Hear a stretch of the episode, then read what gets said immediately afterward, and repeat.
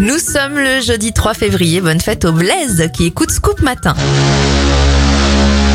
On commence avec les événements. En 1962, le paquebot France effectue sa toute première traversée transatlantique entre Le Havre et New York. Le premier film d'Astérix avec de vrais acteurs, Astérix contre César, sort en 1999. Et en 2019, le pape François se rend aux Émirats arabes unis. C'est la première fois au monde qu'un pape se rend dans le golfe Persique. Les anniversaires de stars, Capitaine Marlowe alias Corinne Maziero à 58 ans, 51 pour Vincent Elbaz, Daddy Yankee à 45 ans et ça fait 32 bougies pour Sean Kingston.